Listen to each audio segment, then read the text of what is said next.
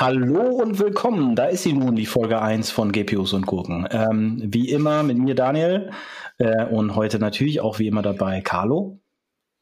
Ich grüße euch. Hallo. Hallo Carlo. Ähm, äh, Carlo, ich komme direkt zum Punkt. Ähm, ich bin neulich über einen schönen Medium-Post gestolpert. Äh, der war ganz spannend. Da hat sich jemand mal die Mühe gemacht und hochgerechnet, tatsächlich sogar mit Update wie so ein Footprint von äh, ChatGPT aussehen kann. Ähm, und natürlich werde ich euch den Link dazu irgendwie auch in die Shownotes packen, aber äh, das würde ich mit dir gerne heute mal durchsprechen, weil da sind so ein paar Sachen drin, die ganz spannend sind und die man mal einzeln auseinandernehmen muss. Okay, gut. Kommen wir direkt mal auf äh, das Pudelkern. Ich meine, ChatGPT, wer hat es nicht gehört? Wer hat noch nicht damit rumgespielt? Und äh, es war auch, ich habe an einer anderen Stelle gelesen, die am schnellsten wachsende Internetplattform ever. Äh, 100 Millionen User, Registered Users in weniger als zwei Monaten. Äh, das ist noch alles viel schneller als TikTok und wie sie alle heißen zusammen. Ähm, das ist schon wirklich, wirklich beeindruckend. Aber, aber lass uns mal kurz zu dem Medienpost kommen. Also, ähm, da ist ein, ein, ein Mensch, Chris Poynton heißt er. Ähm, ich kannte ihn vorher nicht äh, hat auch nur 16 Follower. Äh, aber der hat mal spannenderweise sich zusammengenommen, die Zahlen, ähm, weil, weil OpenAI ist da nicht sehr sonderlich auskunftsfreudig, äh, da drin zu sagen, wie, wie so ein Footprint oder so Stromverbrauch oder wie viele Server genau dahinter stehen. Es gibt nur so vage Nummern. Ähm, das ist jetzt natürlich alles noch basierend auf ChatGPT, gar nicht auf GPT-4. Ich glaube aber, und das sagt mir so mein Bauchgefühl gerade, die Zahlen gehen nicht so weit auseinander. Ähm, also alles, was dahinter steht, kann man so ein bisschen nachlesen. Wie gesagt, das ähm, verlinke ich nochmal. Aber ähm, ganz spannend. Also er ist jetzt hingegangen und hat gesagt, die Plattform hat 100 Millionen User. Äh, davon sind natürlich nicht alle tagtäglich aktiv. Ähm, also was er mal veranschlagt hat, sind 13 Millionen. Ich glaube, das ist auch relativ realistisch, ähm, äh, wenn man so sieht, wer, wer wie wann ChatGPT mal verwendet. Also wenn ich bei euch durch, uns durchs Büro gehe, sehe ich relativ häufig diesen Screen offen äh, zu ganz unterschiedlichen Themen. Ähm, und jeder weiß jetzt auch mittlerweile, der es mal benutzt hat, äh, es ist aktuell limitiert auf fünf Fragen ähm, pro Nutzer, zumindest in der, in der freien Version. In der Bezahlversion ist es anders. Ähm, das hat noch ganz andere Hintergründe. Ähm, äh, wer schon mal über dieses Halluzinierungsthema äh, was gehört hat, ähm, das ist sicherlich auch ein Grund dafür. Aber wenn man das jetzt mal zusammennimmt, dann kommt man auf 13 mal 5, 65 Millionen Responses, also 65 Millionen Chat-Interactions jeden Tag.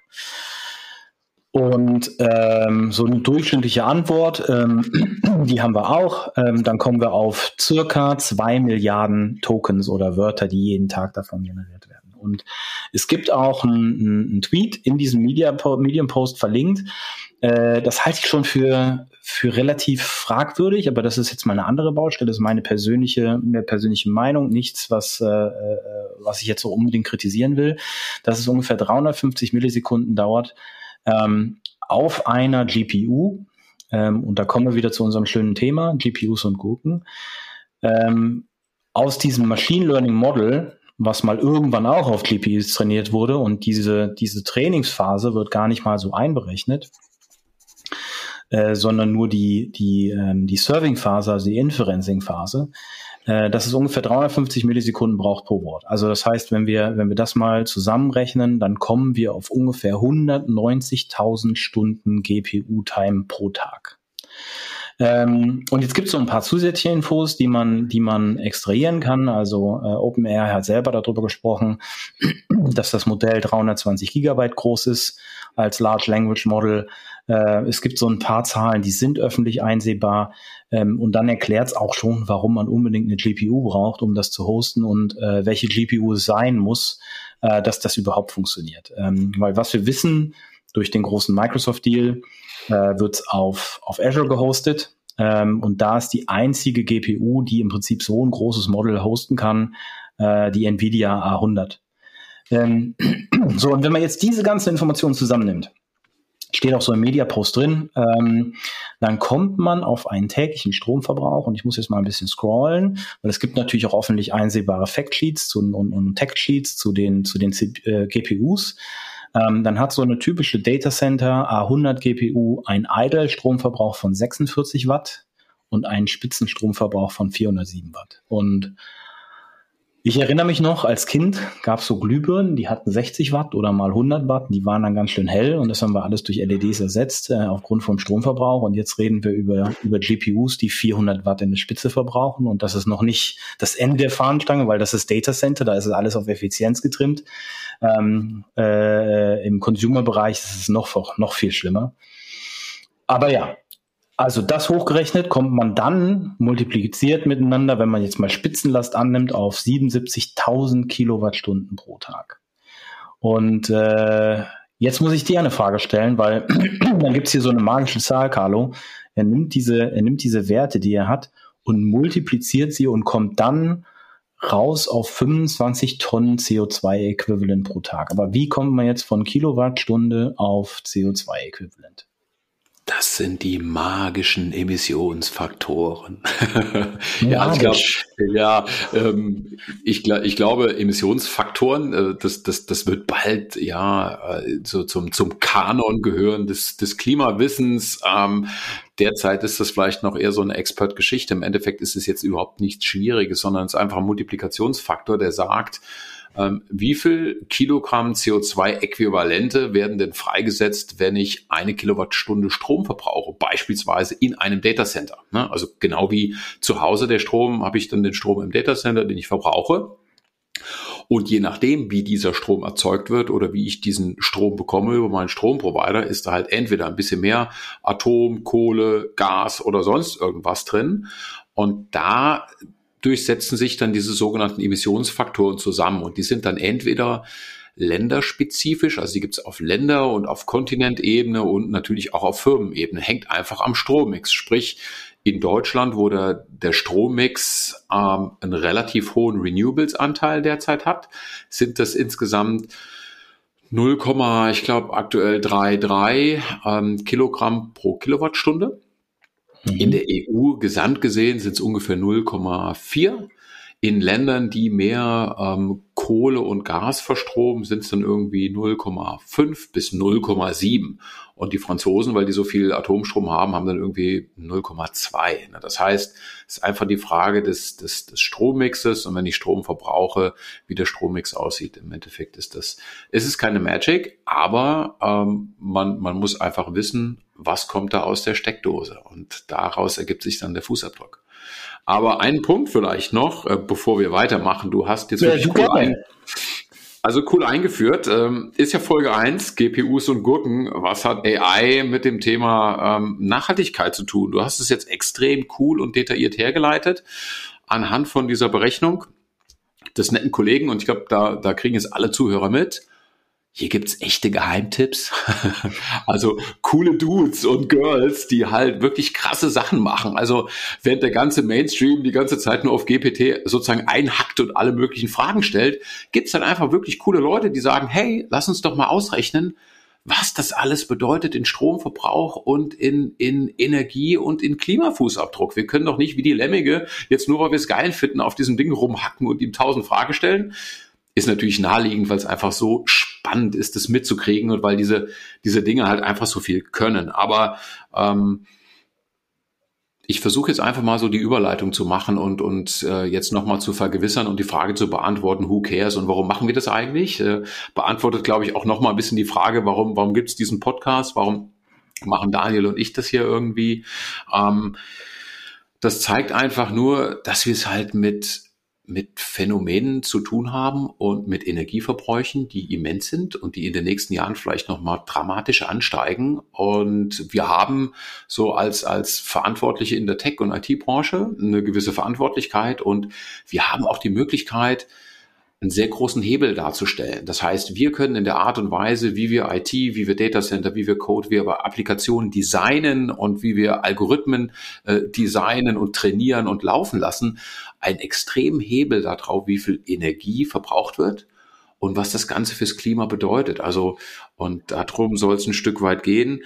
Insofern ähm, ja, die Frage, who cares, kann man, äh, kann man einfach beantworten. Hoffentlich interessiert sich bald jeder dafür. Und ich glaube, der Grund, weswegen es echt super ist, dass Leute sich die Mühe machen, diese Berechnungen anzustellen, auch wenn man über die Annahmen und die Daten sicherlich streiten und diskutieren kann und man muss sicherlich das validieren und aber es führt hoffentlich dazu, dass die Menschen überhaupt, wenn so diese erste Phase des Ausprobierens mal zu Ende ist und man sich dann beginnt, drüber nachzudenken, wann ist es denn sinnvoll, so ein Algorithmus, so ein Conversational AI zu benutzen und wann das sich sein dass die Menschen drüber nachdenken, die, die IT-User und vielleicht auch die Business-Owner, in welchen Applikationen setzen wir zukünftig diese Sachen ein und wann machen wir es vielleicht nicht. Und diese Berechnungen sind natürlich auch jetzt einfach nur ein guter Startpunkt, um diese Diskussion mal ernsthaft zu führen. Wann ist eine Innovation vertretbar? Wann ist sie sinnvoll und wann ist sie vielleicht auch einfach unnütz und klimaschädlich? Wann können wir die Sachen zielstiftend einsetzen? Und ja, klar, wenn es diese Berechnung gibt, dann können auch die Leute in der Presse sich damit beschäftigen. Wenn mhm. der Pressedruck da ist, kommen dann vielleicht auch die großen Cloud-Provider und OpenAI und sind dann ein bisschen auskunftsfreudiger. Und ja, vielleicht kannst du sie irgendwann dann in unseren Podcast einladen und sie werden sich dann rechtfertigen und erklären, warum das jetzt alles viel besser geht. Wir haben es ja gesehen, selbst im, im, im Blockchain- und Cryptocurrency-Bereich. Ja, ich, klar, Ethereum, bestes Beispiel. Ja, ne, das heißt, da hat der Druck sozusagen auch von der Klima- und Energieseite dafür äh, dazu geführt, dass wir wirklich einen Gamechanger hatten ne, beim, beim Stromverbrauch. Und deswegen finde ich super cool, dass Leute ähm, diese Dinge tun. Und vielleicht sprechen wir dann gleich, aber ich lasse dich jetzt einfach mal weitermachen, denn wir haben ja so ein paar Fragen auch noch zu diskutieren. Ähm, könnten wir zumindest noch mal drüber nachdenken, ja, warum machen wir das und was sind so die Referenzpunkte? Ne? Ja. Vielleicht ein Hinweis dazu noch für all diejenigen, die im Thema noch nicht so tief drin sind. Die IT-Branche, die Enterprise-IT hat einen Fußabdruck über den Stromverbrauch, jetzt mal über alle die, die Netzwerke und Datacenter und Applikationen und auch die ganzen Endgeräte, die wir betreiben, die Notebooks und Smartphones von, jetzt mal global gesehen, 350 bis 400 Megatonnen, also Millionen Tonnen CO2. So, das heißt, wir sind schon recht massive unterwegs. Das heißt, das, was wir tun und wie wir IT aufbauen und betreiben in den ganzen großen und mittelständischen Unternehmen, das hat eine echte Auswirkung. Und jetzt nur mal so ein Vergleich. Wir sind heute schon fast so groß wie die Airline-Industrie. Wenn wir den Consumer-Teil da noch mit einrechnen, sind wir größer als der ganze Luftverkehr weltweit. Und wir sagen ja immer hier, du, du, ne, die Berater sollen nicht mehr innerdeutsch fliegen und wir machen jetzt alles mit der Bahn wir sind halt schon ähnlich groß in der IT. Das heißt, wir haben einen Riesenhebel auf das, was passiert. Und ja, die Luftfahrtindustrie wächst nicht so schnell wie wir mit unserer ganzen digitalen Infrastruktur. Und insofern ist es, glaube ich, sehr, sehr sinnvoll, dass wir uns mit diesen Sachen beschäftigen und würde sagen, damit machen wir jetzt einfach weiter. Ich sehe schon, äh, demnächst heißt, mach im Teams-Call bitte das Video aus. Das äh, äh, sorgt für einen zu großen Fußabdruck oder sowas. Keine Ahnung. Ähm, ist vielleicht auch dann wieder kontraproduktiv, weil da muss man irgendwie den, das, das kleinste, den kleinsten gemeinsamen Nenner finden. Äh, ja, aber gut. Ähm, äh, äh, schön, dass du das, schön, dass du das so gesagt hast. Ähm, äh, das hat direkt irgendwie so fünf, sechs, sieben, acht andere Gedanken bei mir ähm, äh, hervorgerufen. Äh, nämlich auch so Thematiken. Also Ethereum, für die, die es nicht wissen, ähm, äh, ist eine Blockchain, hat funktioniert auf äh, Proof of Work Algorithm, genauso wie, wie ein Bitcoin heute noch funktioniert. Und die haben umgestellt äh, auf einen Proof of Stake Algorithmus. Ähm, und das hat den Stromverbrauch um 99, irgendwas Prozent nach unten gebracht. Ähm, auch wirklich, wirklich, wirklich massiv. Und äh, ähm, das kommt immer noch nicht for free und hat immer noch einen ganz guten Impact, aber im Vergleich ist das natürlich jetzt irgendwie ähm, nichts mehr äh, wie das, was vorher war.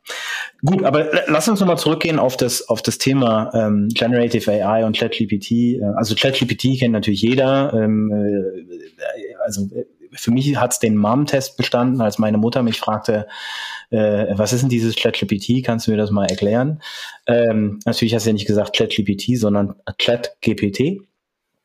Ähm, ich habe es dir dann mal versucht zu erklären, aber es ist ja nur ein, ein Cornerstone von Generative AI, was wir, was wir sehen gerade. Da gibt's da gibt's ein DALI 2 für Image Generation, da gibt's ein äh, Beethoven AI, über was ich neulich gestolpert bin, was Musik generieren kann. Äh, GPT-4 ist jetzt sogar multimodal, es versteht Bilder und kann Text wiedergeben und, und, und, und, und, und. und.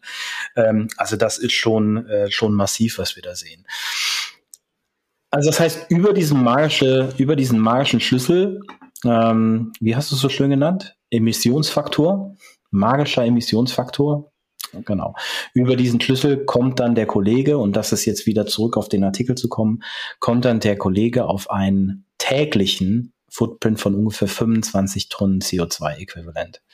Und wohlgemerkt, das, das ist jetzt nur das, damit man mal so ein Gefühl dafür bekommt, ähm, äh, äh das ist nur das, was täglich über den Stromverbrauch ähm, äh, in der Benutzung anfällt. Da ist noch kein Training von dem Machine Learning Model mit eingerechnet.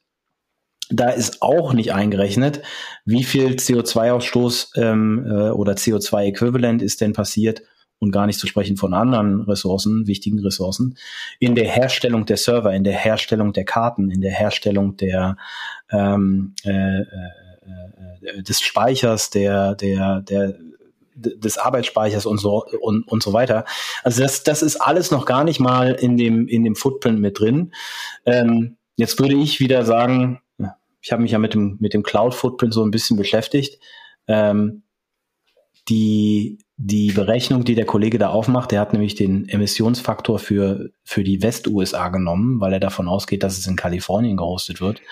Jetzt wissen wir aber durch den großen Microsoft-Deal, ähm, die eine Milliarde, die 2019 kam und die 10 Milliarden, die jetzt nochmal bezahlt wurden, äh, wir wissen, dass ein Großteil davon in Azure Credits an OpenAI gegangen ist.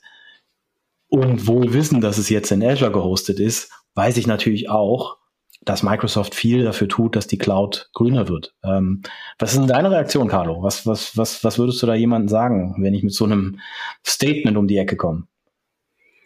Also ich bin erstmal total ähm, froh zu wissen und auch, auch auf Basis der Beobachtung und des Researches, den wir in den letzten Jahren angestellt haben, zu sehen, dass die großen Cloud-Provider und auch die Rechenzentrumsprovider extrem viel investiert haben. Einerseits in die Versorgung mit grünem Strom über langfristige Lieferverträge, sogenannte Power Purchase Agreements.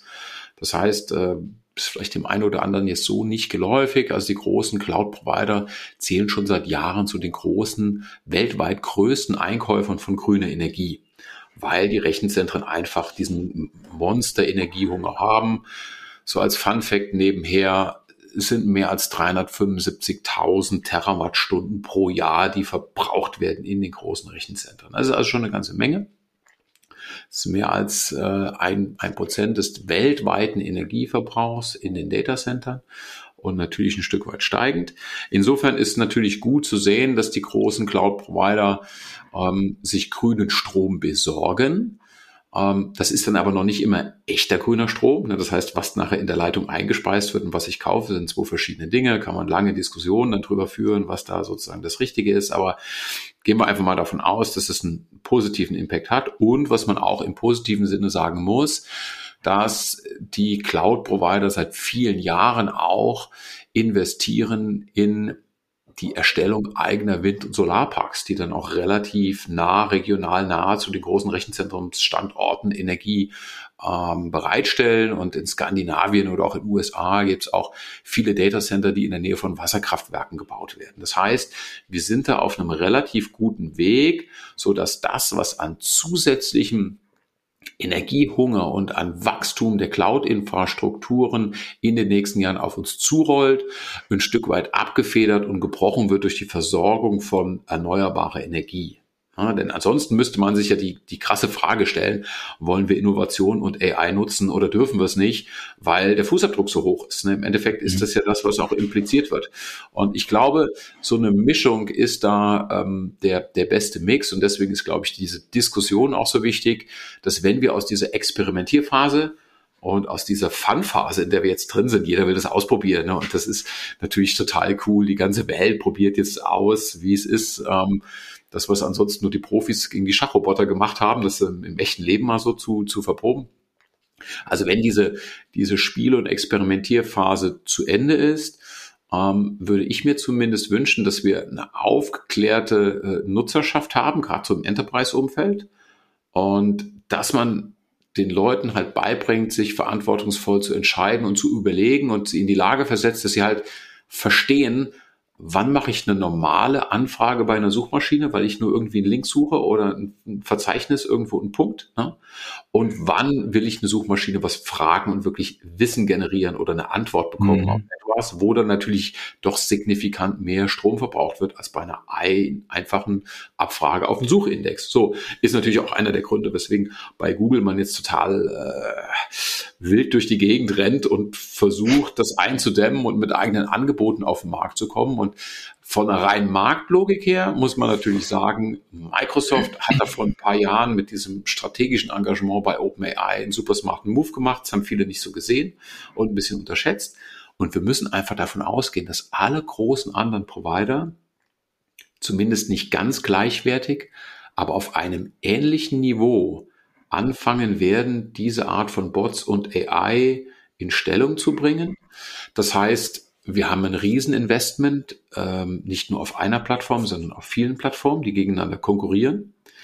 Ähm, das wird interessant, das ist gut für die, für die Nutzer, aber das, das heizt natürlich auch den Stromverbrauch ein Stück weit an und die Adoption. Und ich glaube, dann gibt es noch einen zweiten Faktor und deswegen ist es so wichtig, dass man ein Stück weit halt sinnvoll mit diesen Ressourcen umgeht und nicht alles damit macht, was man ne, glaubt machen zu müssen, sondern halt wirklich sich das überlegt. Und der zweite Punkt ist, ich glaube, das wird dann ein riesen Gamechanger auch von der Innovationsseite her. Heute rennen die Modelle ja nur auf dem Informations- und Wissensbestand, mit dem sie gefüttert worden sind von, von OpenAI. Und Bis 2021 in dem Fall? Ja, wird dann auch sicherlich wieder ein Update geben. Ähm, und zukünftig wird es so sein, dass man die gleichen Modelle mit der gleichen Rechenleistung benutzen kann, um die eigenen Datenbestände oder die Datenbestände im eigenen Unternehmensökosystem zu benutzen. Und dann wird es natürlich total spannend zu sehen. Das kann aber so einen riesen Unlock-Effekt haben, der dann nochmal Hunderte und Tausende und Millionen von neuen Anwendungscases bringt, so im reinen Enterprise-Bereich. Und mhm. das wird, glaube ich, sehr, sehr spannend. Das heißt, wir stehen jetzt vermutlich am, am Beginn von so einer wirklich ganz neuen Zeit, wo wir wirklich millionenfach neue Use Cases haben für diese Technologie und wirklich millionenfach immer wieder die GPUs angeworfen werden. Also Nvidia wird sich freuen. Also vermutlich kann man sagen, die machen jetzt 30 Milliarden mit GPUs. Das ist, das ist, keine, das ist keine Anlageempfehlung. Keine, äh, also Anlageempfehlung, genau. Keine, keine, Werbung, keine Anlageempfehlung, sondern ein reiner Fakt einfach nur.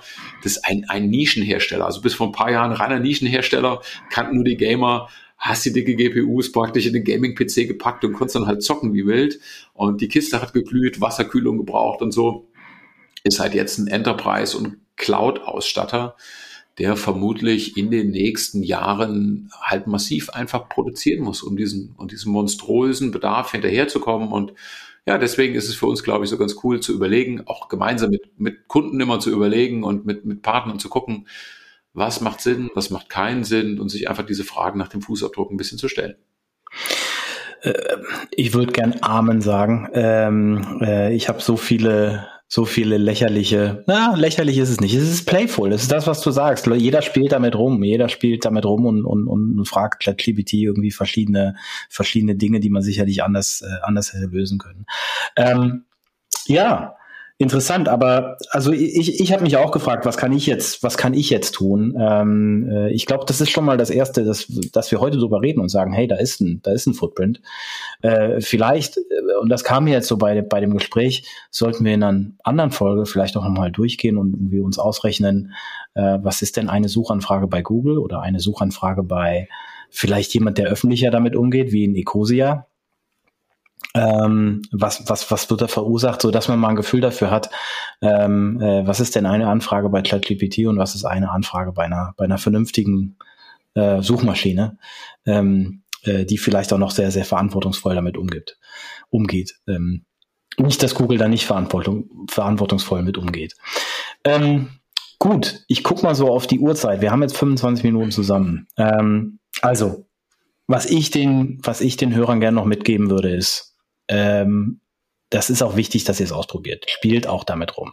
Habt jetzt nicht unbedingt gerade ein super schlechtes Gewissen, dass das, äh, dass das durchaus irgendwie natürlich einen Footprint hat. Das hat alles, was wir gerade tun. Aber seid euch dessen bewusst. Ähm, äh, es ist so, ich erinnere mich noch an das eine oder andere Training bei uns in HR. Du hast äh, immer und jederzeit ein, ein Bias. Das Schwierige ist, wenn es wenn er unconscious ist und dir nicht bewusst ist. Ähm, also spielt damit gerne rum.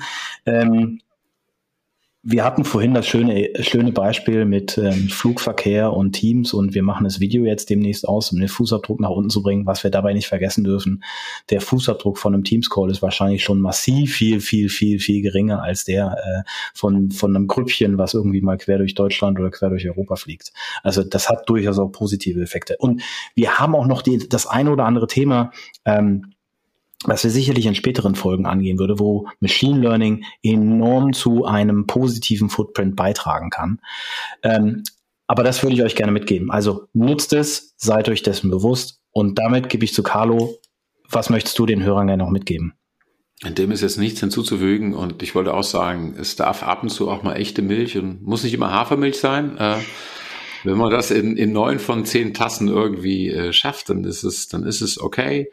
Ähm, wir wollen ja einfach ein bisschen shapen, sozusagen das, das Bewusstsein für das, was wir in der IT tun und bewirken können. Und ich glaube, einfach nochmal so, ein so ein Reminder an all diejenigen, die heute als Data Scientisten, als, als MLOps Engineers unterwegs sind. Das wird einfach in den nächsten Jahren auf uns zukommen, dass wir uns die Fragen stellen, wie trainieren wir sozusagen auch unsere Corporate-Modelle, die wir einsetzen? Wie sieht die Infrastruktur aus? Wie züchten wir die Infrastruktur, auf denen wir die Modelle trainieren und nachher laufen lassen? Und last but not least, einfach ein bisschen die Augen dafür und das Bewusstsein zu haben, ob die, die Infrastruktur und Cloud-Provider, die ich auswähle, halt grünen Strom haben, ja oder nein. Und wenn diese Dinge so ein bisschen gewährleistet sind, dann können wir sozusagen mit gutem Gewissen AI konsumieren und die, die Innovationspower, die wir dort haben, einfach einsetzen in, in der nächsten Generation von Applikationen und Lösungen, ohne dass wir dabei ein schlechtes Gewissen haben müssen. Und äh, ich glaube, wenn wir das ein bisschen transparent machen weiterhin, dann können das alle entsprechend äh, nutzen und genießen sozusagen. Sprich, wir achten darauf, dass die Kuhmilch regional und organic ist. Genau. Oder der Hafer, je nachdem. Oder der Hafer. Gut, äh, schönes Schlusswort. Wir hören uns demnächst dann für Folge 2. Ich glaube, wir sollten nochmal über das Thema Data Center und Cloud sprechen und vielleicht nochmal das ein oder andere ähm, da genauer beleuchten und uns, äh, und, und uns mal anschauen. Bis dahin ich hoffe, ihr hattet viel Spaß heute und wir hören uns bei der nächsten Folge. Macht's gut, bis dann, ciao.